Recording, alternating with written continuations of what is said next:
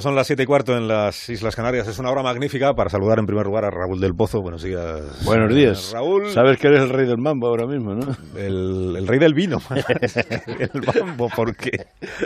Porque quiero recordarte que podemos celebrar las cosas buenas que nos pasan en la vida. Por ejemplo, la subida de audiencia de este programa.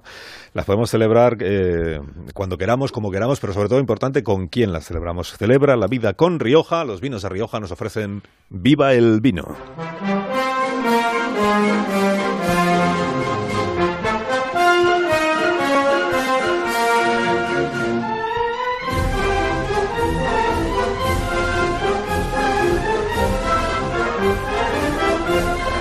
Cuando tú quieras, maestro. Pues Carlos nació en Vallecas un gran timonel que creía que el bloque monárquico era un tigre de papel y que la democracia empezaba con una guillotina en la Puerta del Sol y ahora es más modesto. Pablo Iglesias defiende solo una segunda transición, la caída del régimen del 78, pero ya no hace pie. No hace pie ni en las mareas, solo en las mareas, en las nubes, en, en los taifas. Ha perdido cinco puntos. En Madrid, como sabes, no hay rey que no reine ni me carra sin peine, y Gabriel Rufián, sin despeinarse, le acusó de no recurrir al golpe de Estado que, según él, se ha dado con el artículo 155 de la Constitución, y le ha convencido para que lo recurra en el Congreso por anticonstitucional. Quizá un día alguien le preguntará a Pablo, ¿qué hiciste, Pablo, con los cinco millones de españoles que te votaron? Iglesias escribió un libro titulado Maquiavelo frente a la gran pantalla.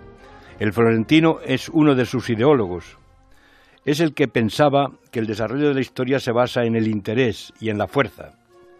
El Príncipe es un libro viviente en el que se funden ciencia política y mito. Voltaire, que escribió el prólogo del antimaquiavelo de Federico el Grande, dice que el autor del Príncipe se divertía escribiendo versos y comedias y enseñando desde su gabinete el arte de matar técnicamente y a los hombres el arte de ser perjuro, de asesinar y de envenenar. Pero eso en gran parte lo habían inventado el Papa Alejandro VII, VI y su hijo bastardo César Borgia.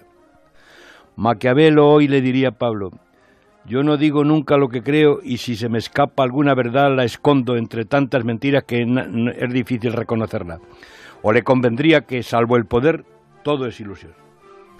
Pero Maquiavelo puso talento al servicio de la unidad de Italia y Pablo Iglesias está pactando con los que quieren destruir España.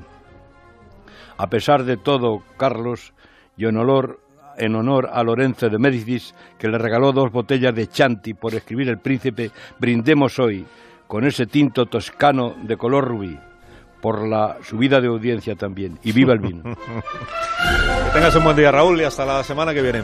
Adiós. Adiós. En la vida